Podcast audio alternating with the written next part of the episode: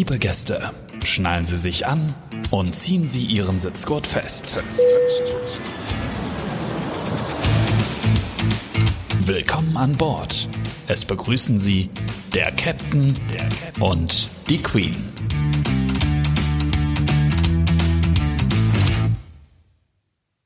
Sehr geehrte Gäste, im Namen von Air Berlin und der heutigen Besatzung und der One World begrüße ich Sie jetzt recht herzlich an Bord dieses Airbus A320 auf unserem Flug nach Berlin.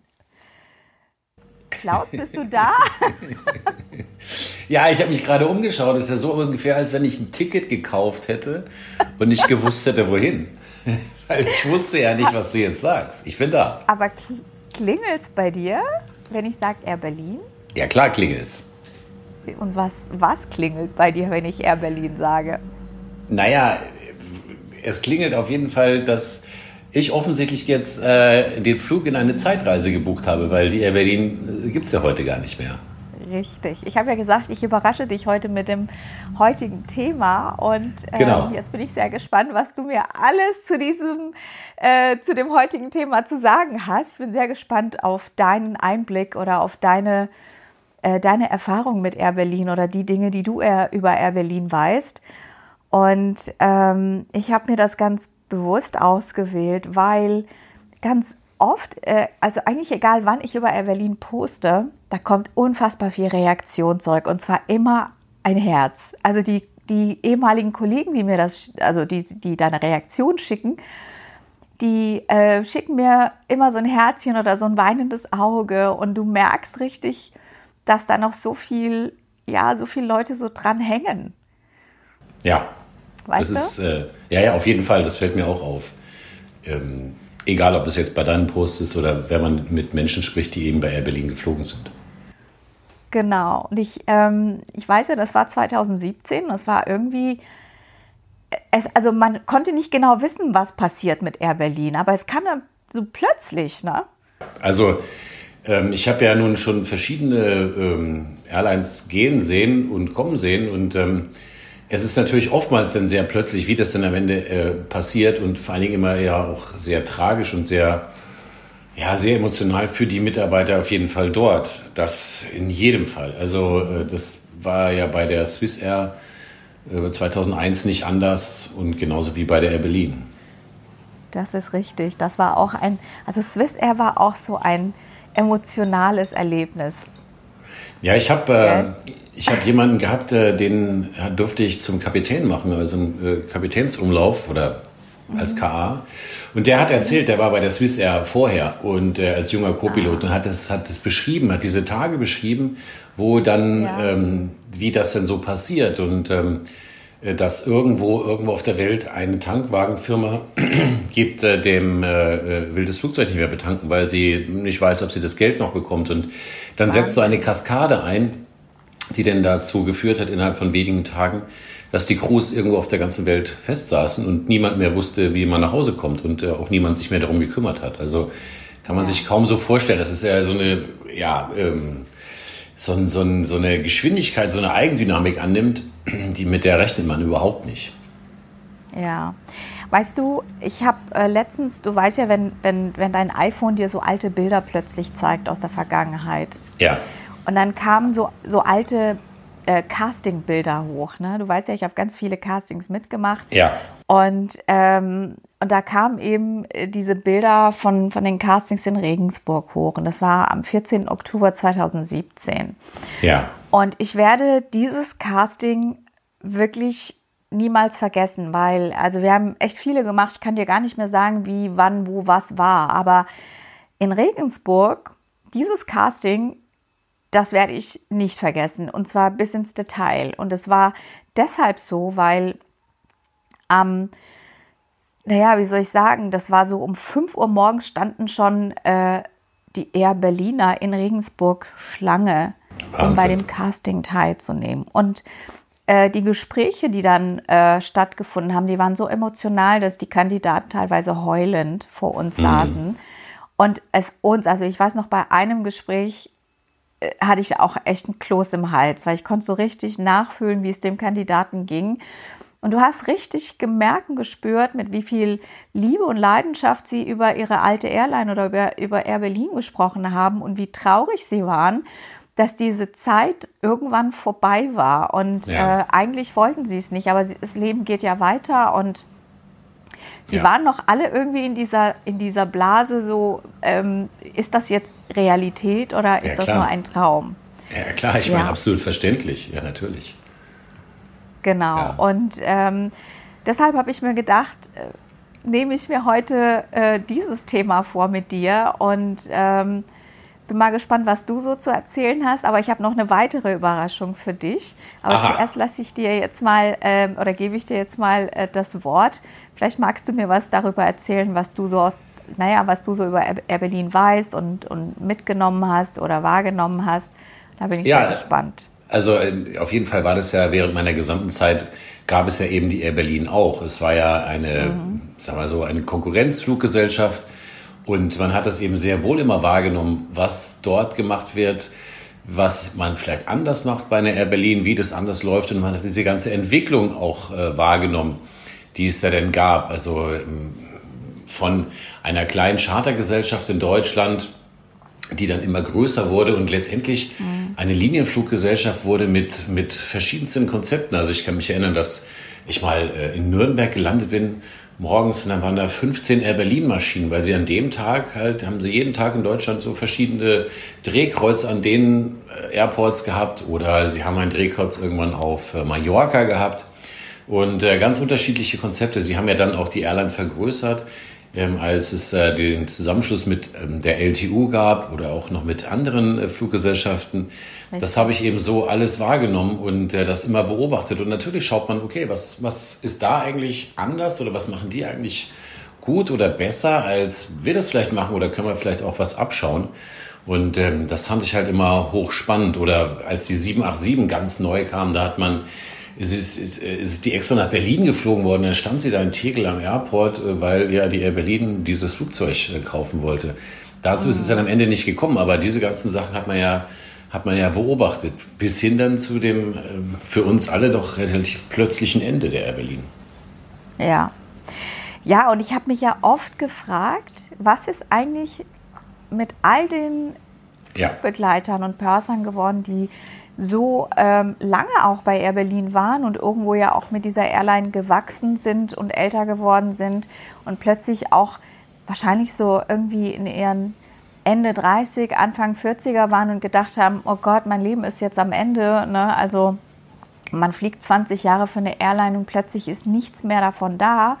Und ich habe mich schon gefragt, was macht denn dann so jemand? Also wie geht es für so jemanden das Leben weiter in der Fliegerei oder nicht in der Fliegerei? Und ich habe äh, über meinen Kanal jemand sehr, sehr Nettes kennengelernt, auch mal in Frankfurt getroffen.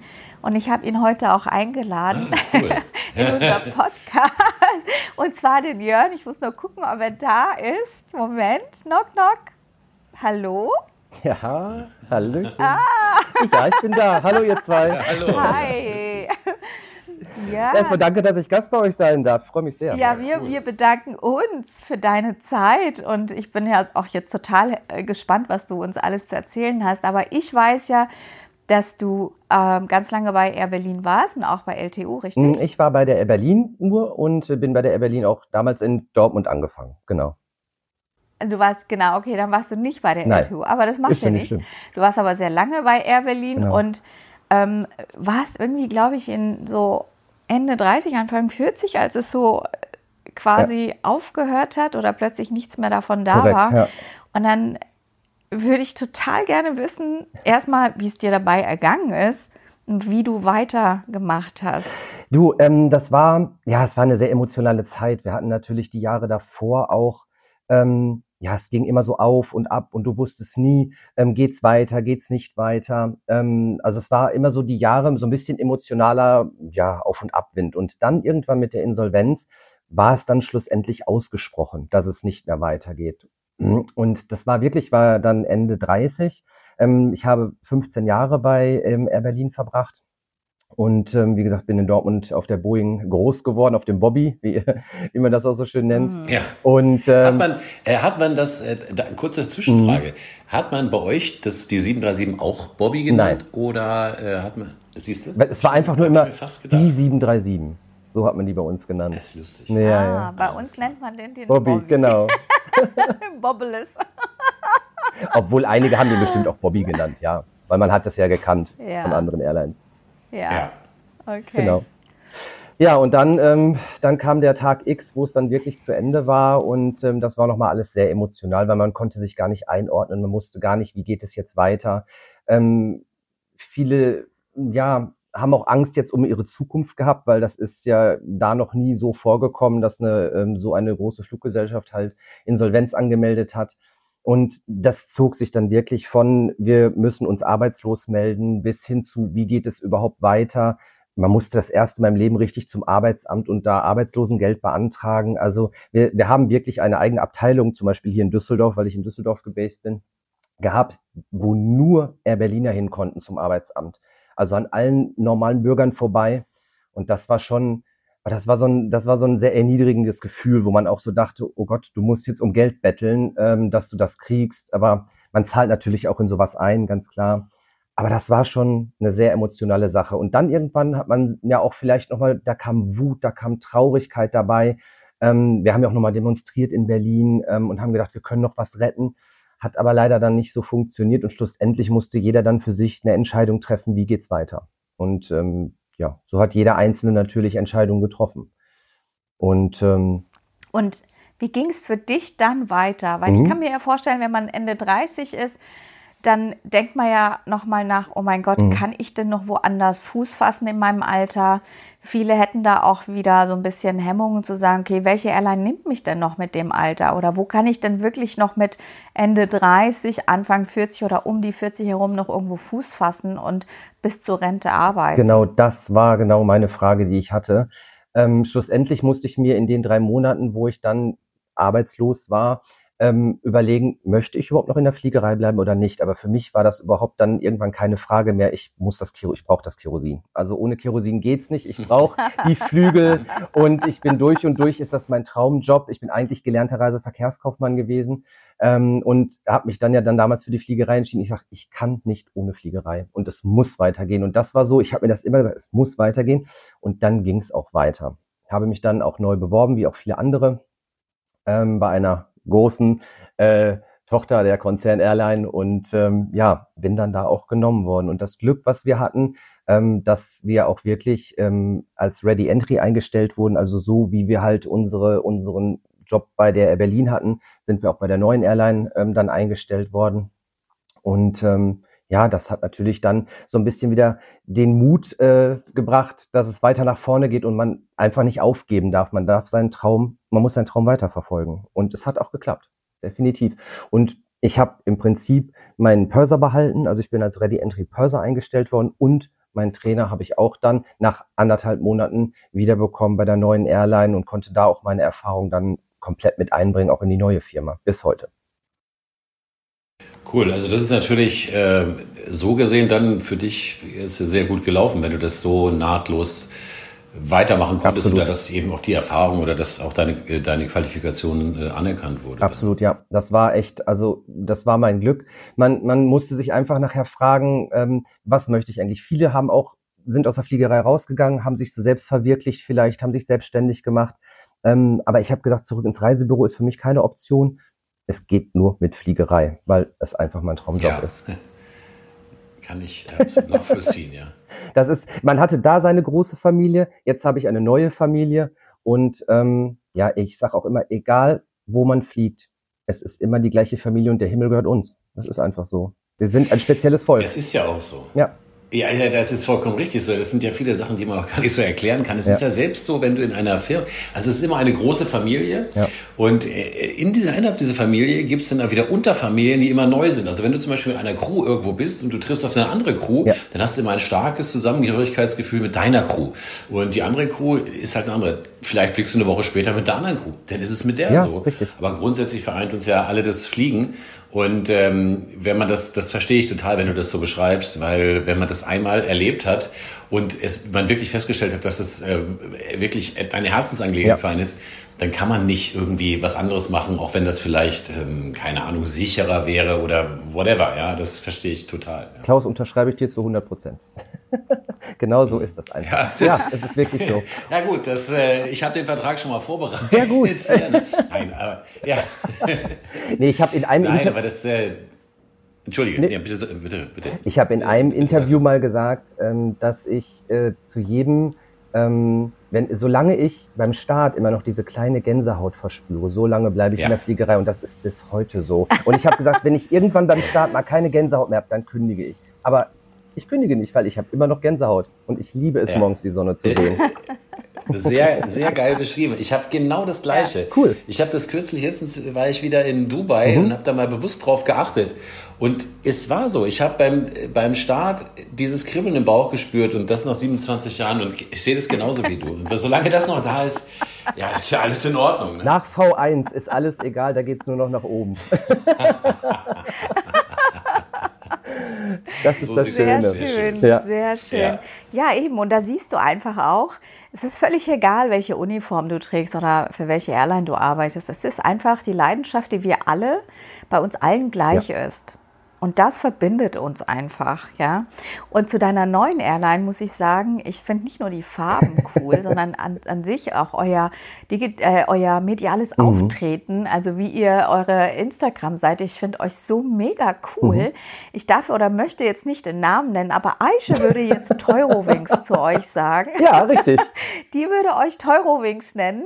Mehr sage ich dazu nicht, aber ich finde euch echt, echt cool. Freut ihr mich. habt so also äh, eure Social Media, ich weiß nicht, wer das betreibt, aber ich bin ein Riesenfan und ja. äh, ihr kommt unfassbar sympathisch rüber. Und egal, wen ich von euch ähm, Kollegen kennengelernt habe über Instagram, alle äh, wirklich, ähm, also sie, das, was ich sehe, was sie posten, das zeigt einfach, dass sie wirklich glücklich sind. Also da, wo sie arbeiten. Und ja, ja. richtig. Also ist schon auch, ich glaube, deine Zusatzaufgabe ist auch nochmal sehr besonders. Mhm. Also als Trainer ist mit Sicherheit auch ähm, so ein, da kannst du auch ein Buch schreiben, oder? Ich glaube, es würde sogar schon eine Enzyklopädie sein, weil ähm, ich sag mal, in den ganzen Jahren, ich bin jetzt, also Trainingserfahrung habe ich jetzt knapp 18 Jahre. Und ich bin ähm, Safety und Emergency äh, Trainer und äh, CRM Trainer mhm. gleichzeitig. Und ich Wahnsinn. finde, gerade in der Fliegerei ist das sowieso ein ganz, ganz großes Thema.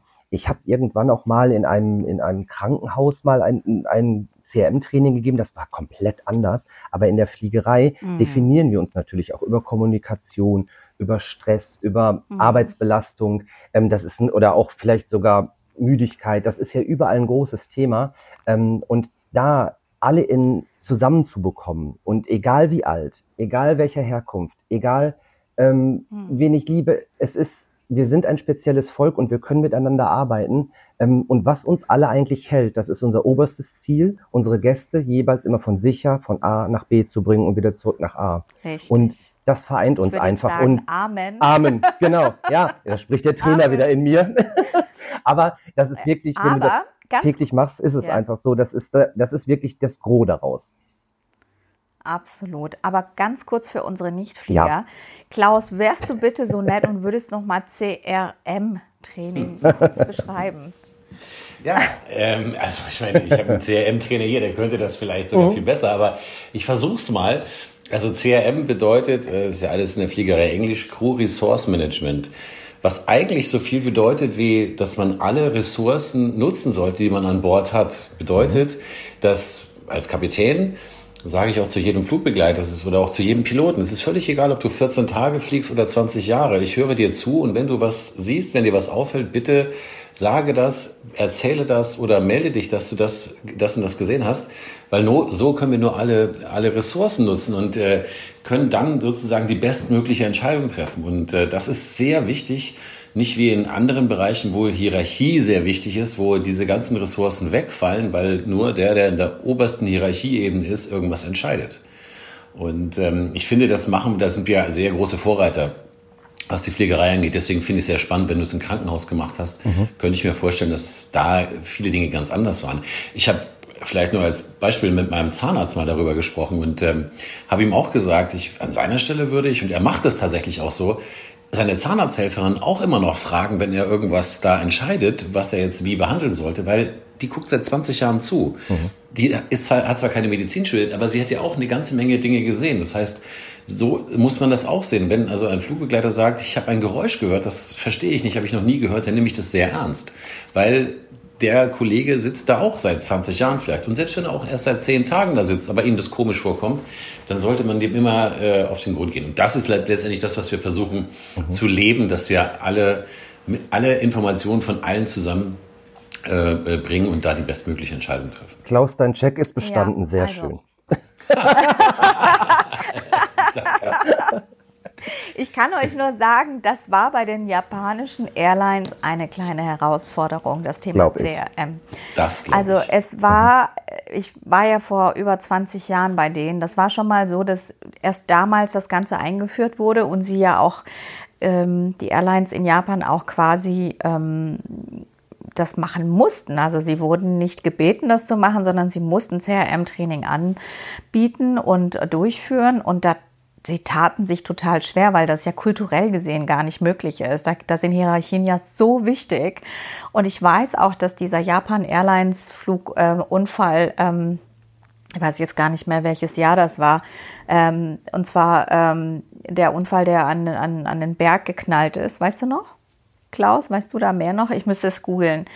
Ich müsste Im jetzt August, auch googeln. Irgendwann im August vor hunderten von Jahren ähm, auch nur deshalb passiert ist, weil der Co-Pilot sich nicht getraut hat, dem Kapitän zu sagen, was er, dass er irgendwas wahrgenommen hat. Und, und das ist ja ganz, ganz wichtig, Kommunikation und dass wir einfach Hierarchien überspringen, um eben ja, Unfälle zu vermeiden oder äh, einfach auch schneller reagieren zu können oder wie auch immer, dass wir uns trauen zu kommunizieren, egal welche Rolle wir an Bord haben. Ja, natürlich. Und das war ja, bei den japanischen Airlines wirklich eine Herausforderung. Also es war ich, ja ähm, nochmal ein ganz anderes äh, Thema bei denen. Ähm, aber aus meiner Sicht sehr, sehr wichtig, egal bei welcher Airline ich war, äh, CRM ist wirklich unfassbar wichtig. Und ich finde, äh, bei meiner jetzigen Airline, die machen das so sensationell gut und wir werden irgendwie von Jahr zu Jahr immer besser. Also ich habe immer das Gefühl, die haben immer mehr Themen, die sie auseinandernehmen und auch richtig wichtige Themen. Man kommt da nicht drauf, aber letztendlich, wenn man das dann ähm, wirklich sich anschaut, denkt, das, das macht total Sinn und es ist so wichtig, dass wir darüber sprechen. Ne? Und ähm, deshalb, ähm, ja, also das darf heutzutage bei keiner Airline mehr fehlen. Definitiv, ja. Das ist auch wirklich so, dass bei vielen, ähm, ich sag mal, viele Themen entstehen vielleicht auch durch Unfälle, die passiert sind. Und wir lernen natürlich, auch wenn mhm. es tragisch ist, wir lernen halt immer aus diesen Unfällen und können das dann auch immer in Trainings nochmal aufarbeiten, sodass uns das dann nicht passiert ähm, was manchmal auch sehr viel Arbeit bedeutet. Und ich sage mal als Team, ich sage immer so schön, Team heißt nicht toll, ein anderer macht's, sondern äh, Team heißt halt, ähm, dass wir uns vertrauen, dass wir zusammenarbeiten, dass wir ein gemeinsames Ziel haben. Und das gemeinsame Ziel ist Sicherheit und wieder zu Hause anzukommen. Und ähm, ich sag mal, das in der heutigen Zeit, mit denen, wie gesagt, ist, ich finde es schon, dass die Fliegerei ein bisschen stressiger geworden ist. Früher ist man noch schön ne, auf der Kurzstrecke mal so durchgegangen. Ähm, Langstrecke war eigentlich schon immer so ein bisschen entspannter. Aber heutzutage ist es, es wird schneller, es wird stressiger, die Zeiten sind enger getaktet und da muss man wirklich dann auch gucken, dass man seine Arbeit korrekt macht. Und da ist natürlich dann auch, und wenn man dann sagt, was ich, eine, eine sehr nette Influencerin sagt ja auch immer, IKK ist sehr wichtig, und das finde ich auch, dass das du sagtest. ähm, ja. Interkulturelle Kompetenzen wir wissen alle, über wen wir reden. Ähm, nein, das ja. ist, das ist extrem, ah ja, ähm, das ist sehr, sehr wichtig und das gibt, also man kann nicht alle Kulturen vereinen und alle Kulturen lehren, aber ich sag mal, dadurch, dass wir ja auch die verschiedensartigsten Kulturen innerhalb einer Crew haben, lernt man von denen ja auch.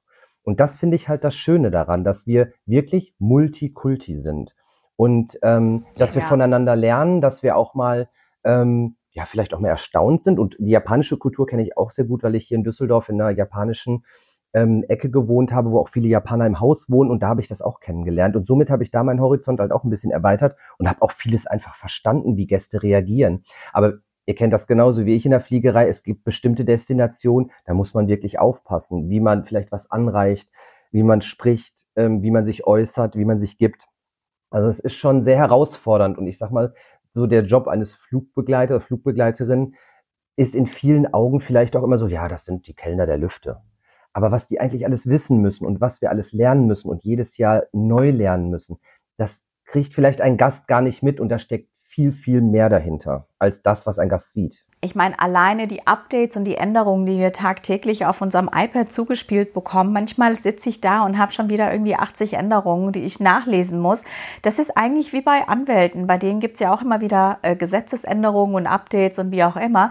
Und es ist bei uns nichts anderes, nur dass wir natürlich nicht äh, das Ansehen eines Anwalts bekommen. Aber Mascha, gibst du mir recht? Aber Gibst du mir recht, dass es ja. immer schwerer wird, sich was zu merken, je älter man wird? Ich habe das irgendwie. Also ich muss das immer in den Kopf reinhämmern. Also Ich muss dir ehrlich sagen, ich war früher ähm, in allen Dingen fit. Du hast ein Wort gesagt und ich konnte schnipsen und dann kam der Rest so da da da da da da da da so.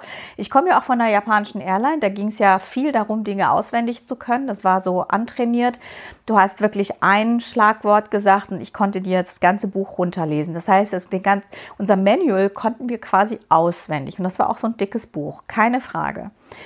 Aber heutzutage kommt ja noch unfassbar viel hinzu. Also es ist ja dann nicht nur dein Flugzeugmuster, nicht äh, die, ähm, äh, die Version, die du dann heute fliegst und nicht die Anzahl der Rauchschutzhauben und Feuerlöscher, sondern es kommt unfassbar viel hinzu, wie zum Beispiel irgendwelche Regeln, die in dem Land gelten, Gesetze, die auch noch innerhalb deiner Airline oder was will eigentlich die EASA noch von dir? Also das sind, also das kann man sich gar nicht mehr, das kann man sich gar nicht mehr merken. Ich kann jetzt auch nicht sagen, ich bin ein schlechter Flugbegleiter geworden. Nein.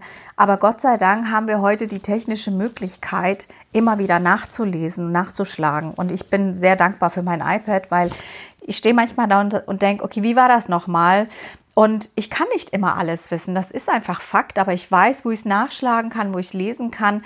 Und Jetzt kommen wir wieder nochmal ja. zu dem Team, äh, also zu dem, zu dem Punkt Teamwork. Mhm. Manchmal frage ich auch einfach meine Kollegen oder, oder meinen Kapitän, sagt, hör mal, äh, wie war das nochmal? Ich bin gerade unsicher. Mhm. Und auch das, ne, lernen wir eben auch bei CRM, auch mal zu sagen, hey, ich weiß gerade nichts. Einfach mal sich zu trauen, zu sagen, ich weiß es gerade genau. einfach nicht, damit eben man nicht äh, irgendeinen Fehler macht, aus, aus, mhm. aus Angst zuzugeben, dass man es nicht weiß, Ne? Lieber sagt man es, um Fehler zu vermeiden. Ja. Und dann liest man halt gemeinsam nach oder schaut nach oder äh, man macht ein kleines Brainstorming und das ist halt unfassbar wichtig. Ne? Ähm, und, und ja, also das Älterwerden ist das eine, aber ich weiß auch, dass jüngere Kollegen genauso das Problem haben, weil, mhm. sorry, es ist einfach ein Ding der Unmöglichkeit, alles bis ins Detail zu wissen. Das geht einfach nicht. Aber ich finde auch, dass ich sage es auch, ich muss wissen, wo es steht. Und dann ist es doch gut. Dann kann ich es nachlesen. Ganz genau.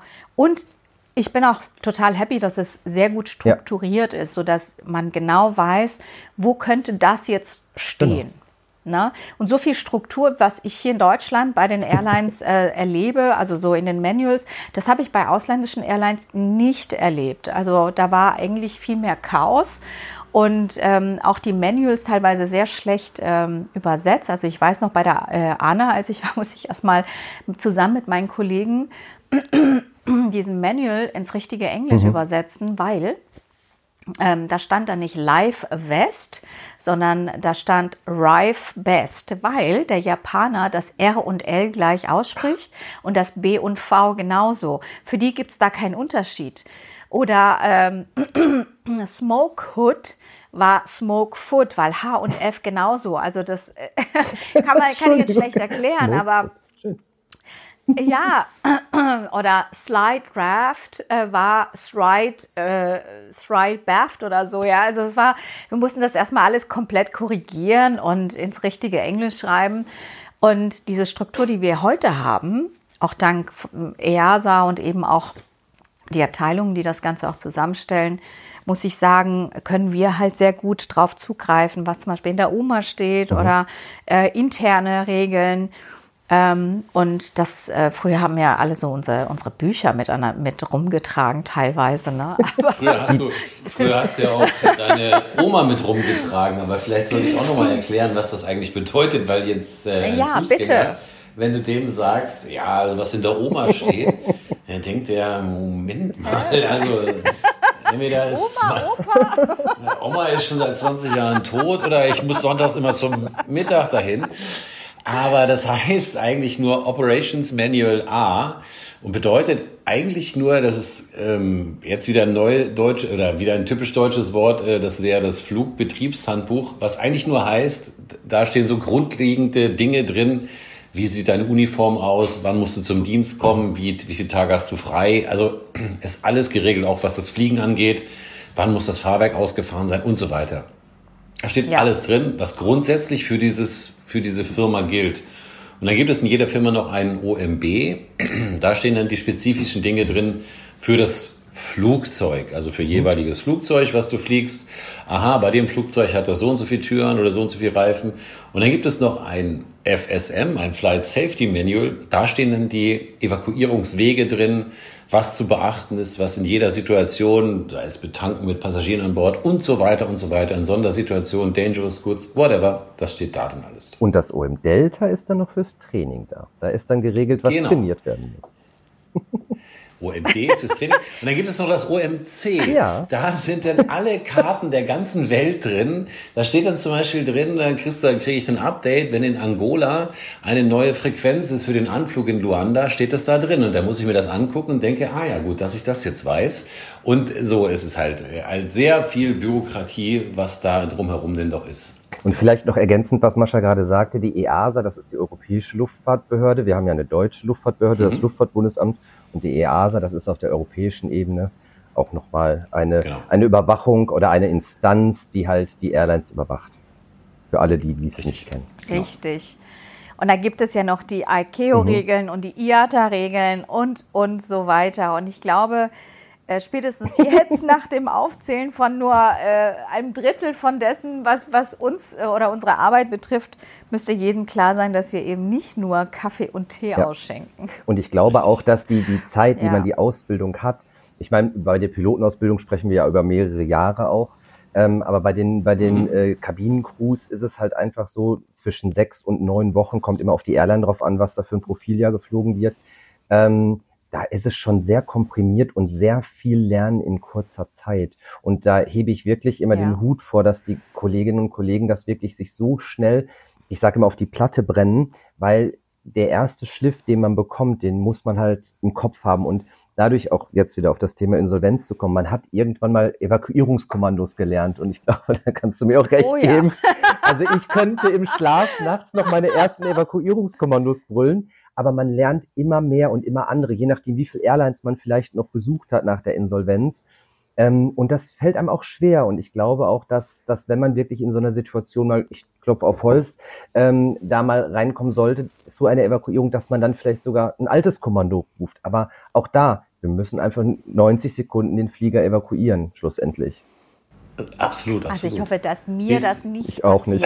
dass ich irgendwelche Kommandos auf Japanisch äh, losschreie und sage, Atamasanete!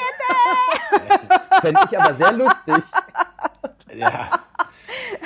Es könnte sein, dass äh, je nachdem, wo du hinfliegst, gar nicht so viele das verstehen. Ja.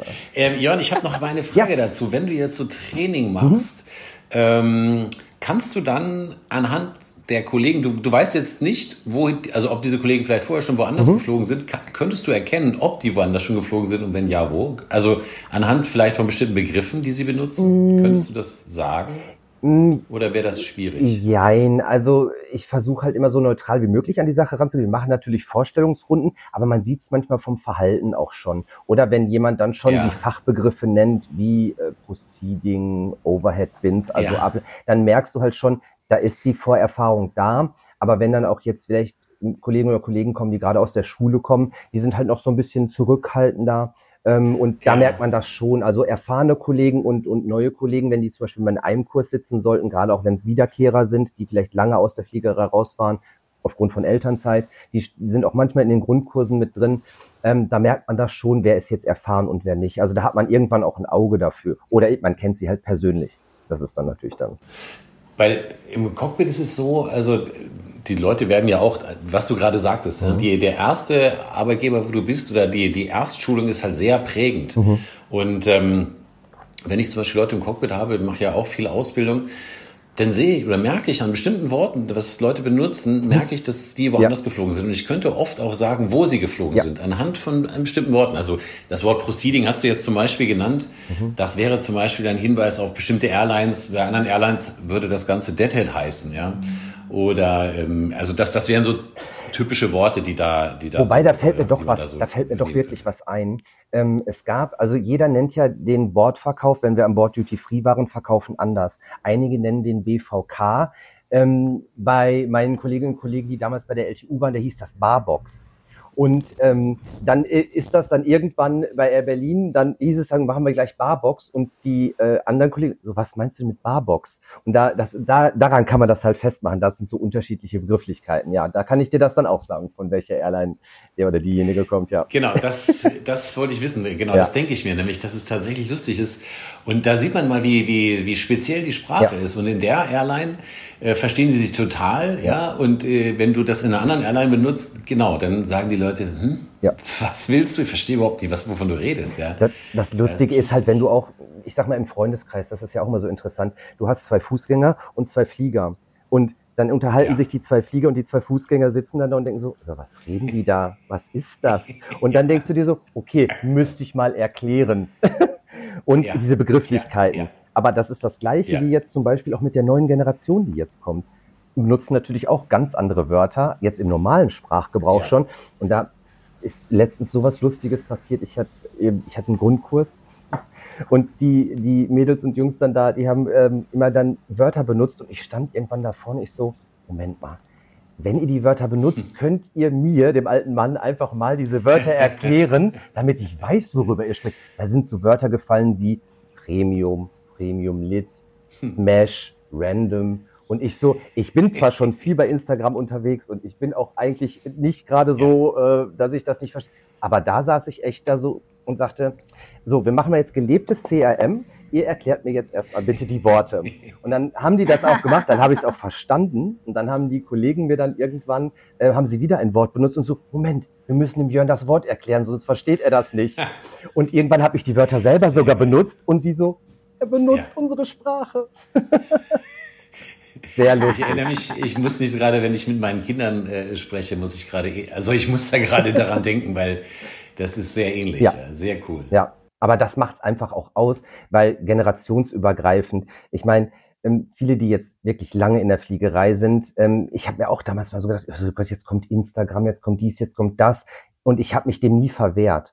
Und ich glaube, dass wir auch mittlerweile, wie gesagt, auch mal ein bisschen weiterdenken müssen. Das ist einfach die Zukunft. Das ist das Medium, ähm, um nach außen zu dringen, um sich mitzuteilen. Ähm, ich gehe nicht mehr mit zehn Pfennig in eine Telefonzelle und rufe jemanden an. Das gibt es halt einfach nicht mehr. Und ähm, da ist es so, egal auch wie alt, und wir haben ja auch, Mascha sagt ja auch schon Altersunterschiede und so weiter, das finde ich bei uns in der Fliegerei auch wieder faszinierend. Egal wie alt jemand ist, wir arbeiten alle super zusammen und wir können voneinander lernen. Und ich lerne noch dazu. Ich lerne auch noch nicht aus. Und vielleicht lernen dann auch die jüngeren Kollegen von mir, von der Erfahrung. Und das zusammengemischt, diese Synergien, die man dann schlussendlich hat, das macht's eigentlich aus. Und das finde ich so faszinierend auch in der Fliegerei. Richtig. Wir hatten ja das Thema schon mal, dass wir äh, versucht haben, so ein bisschen die jüngere und die ältere Generation zu vergleichen. Und es gibt Dinge, die die jüngere Generation unfassbar gut kann, und zwar sich schnell an etwas ja. zu gewöhnen und diese ähm, ganzen neuen Dinge schneller zu adaptieren und zu verstehen. Und wir tun es manchmal so schwer. Also ich zum Beispiel bin ein absoluter TikTok-Legastheniker. Legastheniker. Siehst du, da fängt es schon an. ich kann das nicht. Ich kann kein TikTok. Ich tue mir unfassbar schwer damit. Und ähm, aber die junge Generation, das ist für die wie Wasser ja. trinkt, ne? Die, die verstehen das sofort, wie sie das machen müssen. Definitiv. Und ich bin jetzt keine, die sich irgendwie äh, mit Social Media oder so nicht auskennt, aber TikTok ist absolut nicht meins. Und das ist halt ähm, irgendwie so für die Jüngeren, glaube ich, gemacht, äh, für diese jüngere Generation mhm. und die, die blühen da total ja. auf. Und ähm, aber auch so mit, mit vielen neueren Sachen kommt die viel besser klar als wir die, ja, die ältere Generation, wir sind halt eher so Gewohnheitstiere. Wir mögen, also wir halten an dem fest, was wir schon lange mhm. haben und tun uns mit Erneuerung so ein bisschen schwer, ja. gell? Aber so ist genau diese Mischung macht es halt einfach, ne? Ich glaube auch, und gerade was Dion sagt, also das erlebst du in der Fliegerei immer. Es ist völlig egal, ob jemand 20 äh, ist oder 60 die Kollegen arbeiten äh, gleichberechtigt zusammen. Es ist auch egal, ob jemand Teilzeit fliegt, weil jemand noch drei Kinder hat oder Vollzeit. Es ist immer gleich. Und das finde ich eigentlich das Tolle, dass es da keine Unterschiede gibt nach dem Motto, ja, ich habe aber irgendwie 30 Jahre mehr Erfahrung oder so. Diese Unterschiede gibt es eigentlich nur beim Requesten, wenn es um Gerechtigkeit geht, wer wann wohin fliegen darf. Aber von der Arbeit her, das finde ich halt toll, dass da, es da keine Unterschiede gemacht werden. Ja. Das finde ich super. Das sehe ich genau. Und was ich auch so bemerkenswert finde, also ähm, ist, ich habe mit 20 nie darüber nachgedacht, irgendwie weniger zu arbeiten. Mhm. Da ging es mir darum, eben mehr zu arbeiten, mehr, äh, also weiß ich nicht, da habe ich nicht darüber nachgedacht, Teilzeit zu mhm. arbeiten, mhm. sondern ja. irgendwie das Maximale herauszuholen, was ich, was ich nur kann. Und ähm, ich habe teilweise bei den anderen Airlines 140 Stunden im Monat äh, bin ich da geflogen. Das okay. Weiß da weder, ja, das ist so. Also mhm.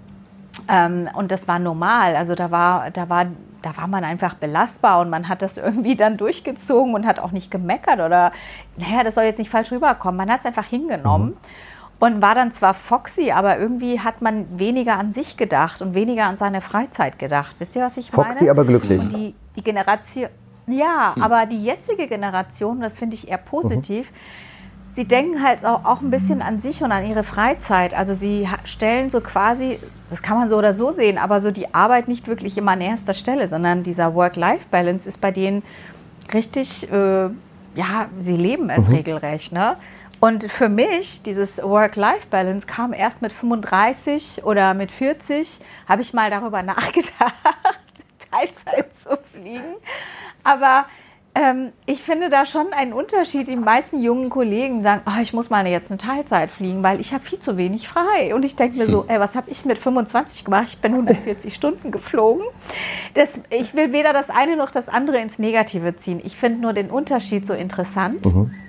Ähm, und finde es eigentlich auch gut, dass Menschen jetzt auch so ein bisschen daran denken, zu leben mhm. und nicht nur sich fürs Arbeiten zu, äh, ja, zu versklaven. Hört sich jetzt ja. blöd an, aber ja. ihr wisst, was ich meine, dass man beides so im Blick hat. Und das ist auch wichtig. Auf der anderen Seite, ja, äh, muss man halt sehen. Ne? Aber Mascha, ich muss dir sagen, ich habe das auch. Ja, definitiv. Ich habe mir jetzt nach den Jahren Teilzeit gegönnt. Ich glaube, das ist auch so ein Stück weit die Generation. Also, äh, was du sagtest, als ich anfing zu fliegen, da, hat niemand Teilzeit gemacht. Das, das gab es nicht, das war exotisch.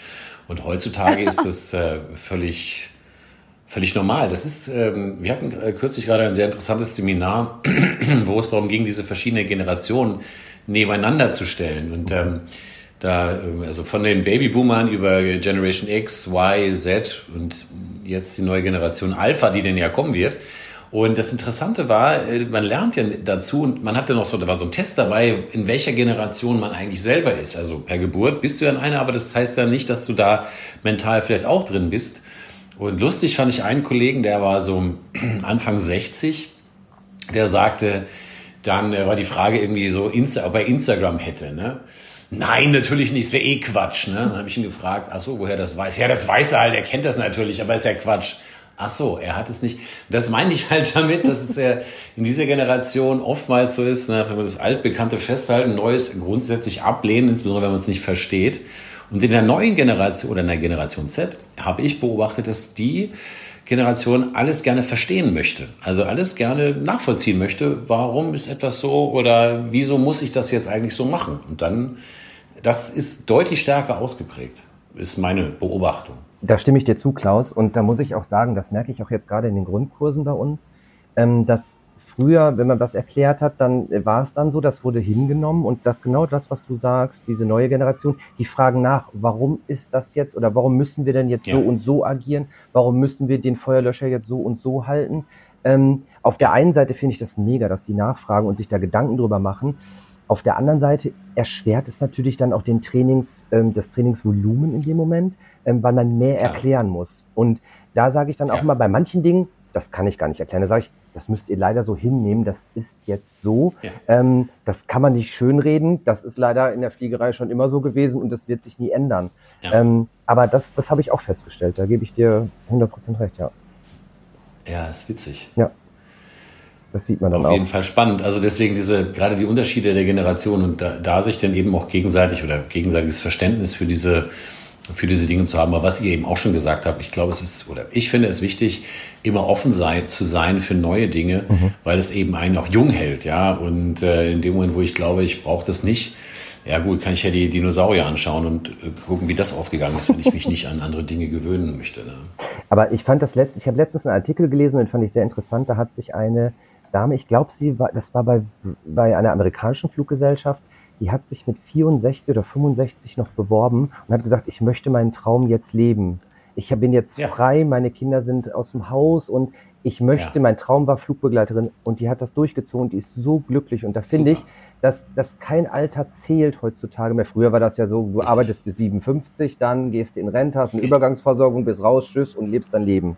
Und heute ist es so, dass die, ja. dass wirklich die Generation dann auch sagt, ich möchte noch was erleben. Wir haben auch Kolleginnen und Kollegen mit 54, die nochmal durchgestartet sind. Und da denke ich mir auch so, ey, Hut ab, was da noch geleistet wird ja. und was, dass man nochmal Neuanfang startet. Ich finde das, also da geht mir echt das Herz auf.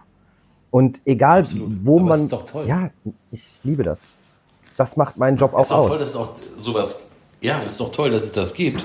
Und es ist ja auch toll, dass es die Möglichkeiten auch gibt. Ja. Guck mal, weißt du, früher haben die Leute irgendeinen Job gemacht, weil es halt sicher war, den sie wahrscheinlich überhaupt nicht mochten mhm. und haben zu Hause einen Abreißkalender gehabt, wann sie endlich in Rente gehen. Ja.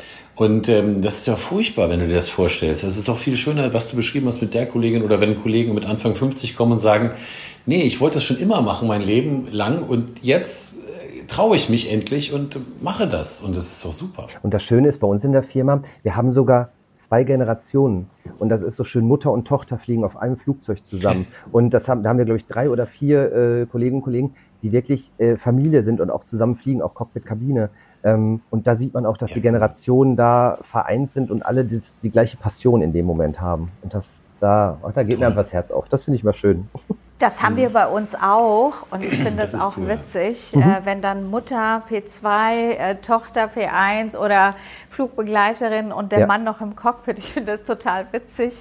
Wobei ich persönlich froh bin, dass ich einen Fußgänger zu Hause habe. ähm, weil ähm, das hat alles Vor- und Nachteile, aber sicherlich ist es auch schön mit der eigenen Mutter oder mit dem Partner irgendwo das Leo war quasi im, in der Crew zu erleben definitiv. Ja, es hat beides, also es hat Vor- und Nachteile, ganz klar. Es ist aber trotzdem, was Jörn ja gesagt hat, auch schön zu sehen, wenn, wenn Menschen die gleiche Leidenschaft teilen. Also das finde ich eigentlich das Tolle. Ja, definitiv. Da freut man sich. Ja, total interessant. Also so dieser, dieser Einblick mhm. aus deiner Seite und ähm, auch was du so erlebt hast äh, oder wie du das siehst, äh, Klaus finde ich immer wieder toll, also diesen Austausch, ja. Und ähm, ich bin auch absolut eurer Meinung, was diese Generationsthematik angeht. Ähm, es hat alles so Vor- und Nachteile und ähm, wir müssen alle irgendwie das Beste draus machen. Also man kann jetzt nicht sagen, oh, die neue Generation, die sind so, oder die Älteren, die sind so, mhm. sondern es hat alles, also jeder für sich bringt einfach unfassbar viel mit und das macht ja auch eine Crew aus, eben diese unterschiedlichen ähm, ja, wie soll ich sagen, ähm, Ressourcen und, und Hintergründe oder ähm, Herkunft, äh, unterschiedliche Lebenserfahrungen, unterschiedliche ähm, Herkunft auch, ja, das macht eben so viel aus und das ist die Ressource, die wir dann letztendlich aus einem Team rausfischen,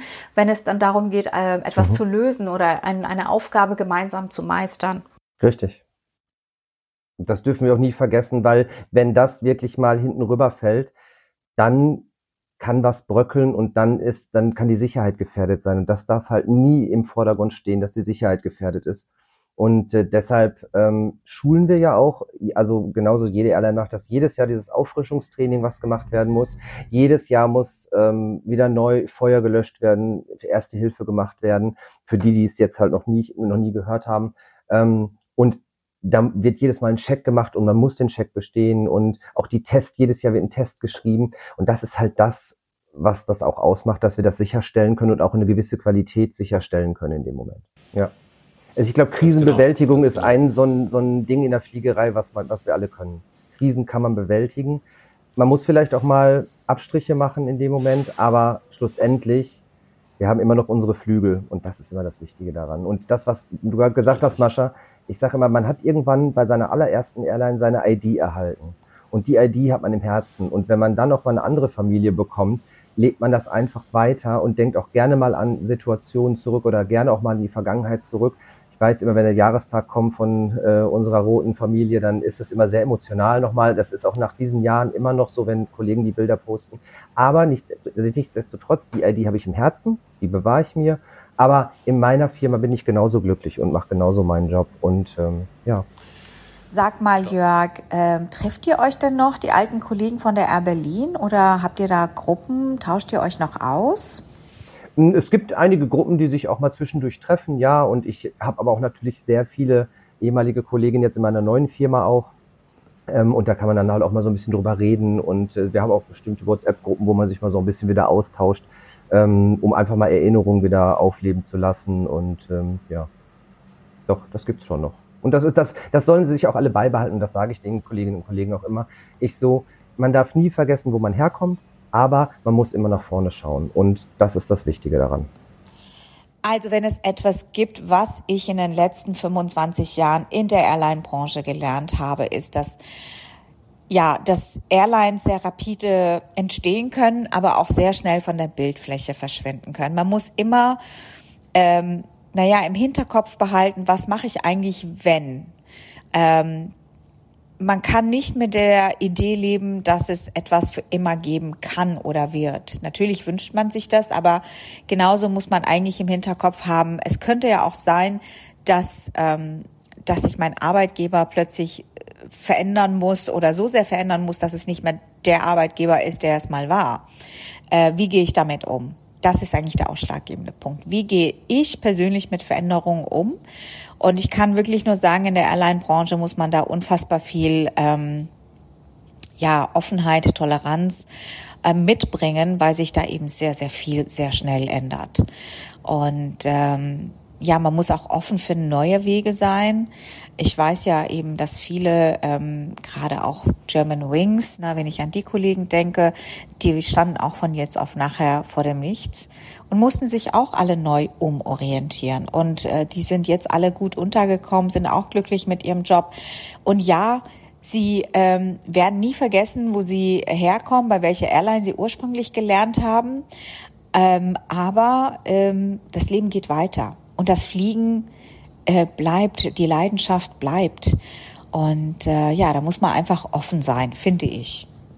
Und ich finde auch, wir sind, wir sind egal wer wo fliegt, egal bei welcher Airline wir fliegen, ähm, wir sind keine Konkurrenten, wir sind einfach nur alle, wir kochen alle mit dem gleichen Wasser. Wir wollen alle Gäste betreuen, wir haben alle Leidenschaft und deswegen freut es mich über jeden, der irgendwo in der Airline wieder Fuß gefasst hat und wieder glücklich ist und ähm, ich, ähm, ja, auch wenn ich die Kollegen mal nach Jahren wiedersehe oder ich meinen Urlaub fliege mit einer anderen Airline und treffe die wieder, das ist so herzlich, man drückt sich, ähm, man freut sich einfach, sie wiederzusehen und deshalb One Sky, One Family. Ich fand den äh, Austausch sehr interessant, sehr cool, Jörn. Vielen, vielen Dank für deine Einblicke und äh, deine Perspektive. Das hat mir richtig gut gefallen. Mascha, dir natürlich auch äh, vielen Dank also so gesehen, ähm, euch beiden vielen Dank. Ich freue mich aufs nächste Mal, freue mich, wenn wir uns mal persönlich sehen, Jörn. Ja, und ähm, von mir erstmal always happy landing. Ja, liebe Mascha, lieber Klaus, auch ich bedanke mich recht herzlich und auch danke, dass ich Gast sein durfte in eurem Podcast. Es hat mir sehr, sehr viel Spaß gemacht und äh, ich hoffe, dass wir uns auch ähm, irgendwann über den Weg laufen. Wie gesagt, die Fliegerei ist klein. Ich wünsche euch ebenfalls always happy landings und sage mal auf bald. Ja, lieber Jörn, auch ich möchte mich natürlich an dieser Stelle bedanken für deine Zeit, für deine Geschichte, ähm, für deine Sichtweise. Und ich bin mir ziemlich sicher, dass du ähm, oder dass wir mit dieser Folge ganz viele Ex-Air Berlin Herzen äh, berührt haben und auch andere Hörer, die eben nicht bei äh, Air Berlin waren, ähm, nochmal vielleicht ein Gefühl dafür bekommen, wie es sein kann, ähm, seinen Arbeitgeber von jetzt auf nachher zu verlieren und auch sehen können, dass das Leben ja weitergeht und dass man eben auch woanders ein neues Zuhause finden kann.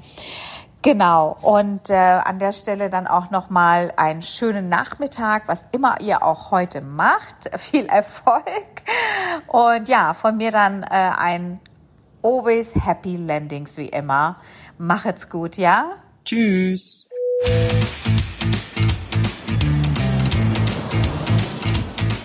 Liebe Gäste, wir sind soeben gelandet. Bis zum nächsten Mal. Auf Wiedersehen.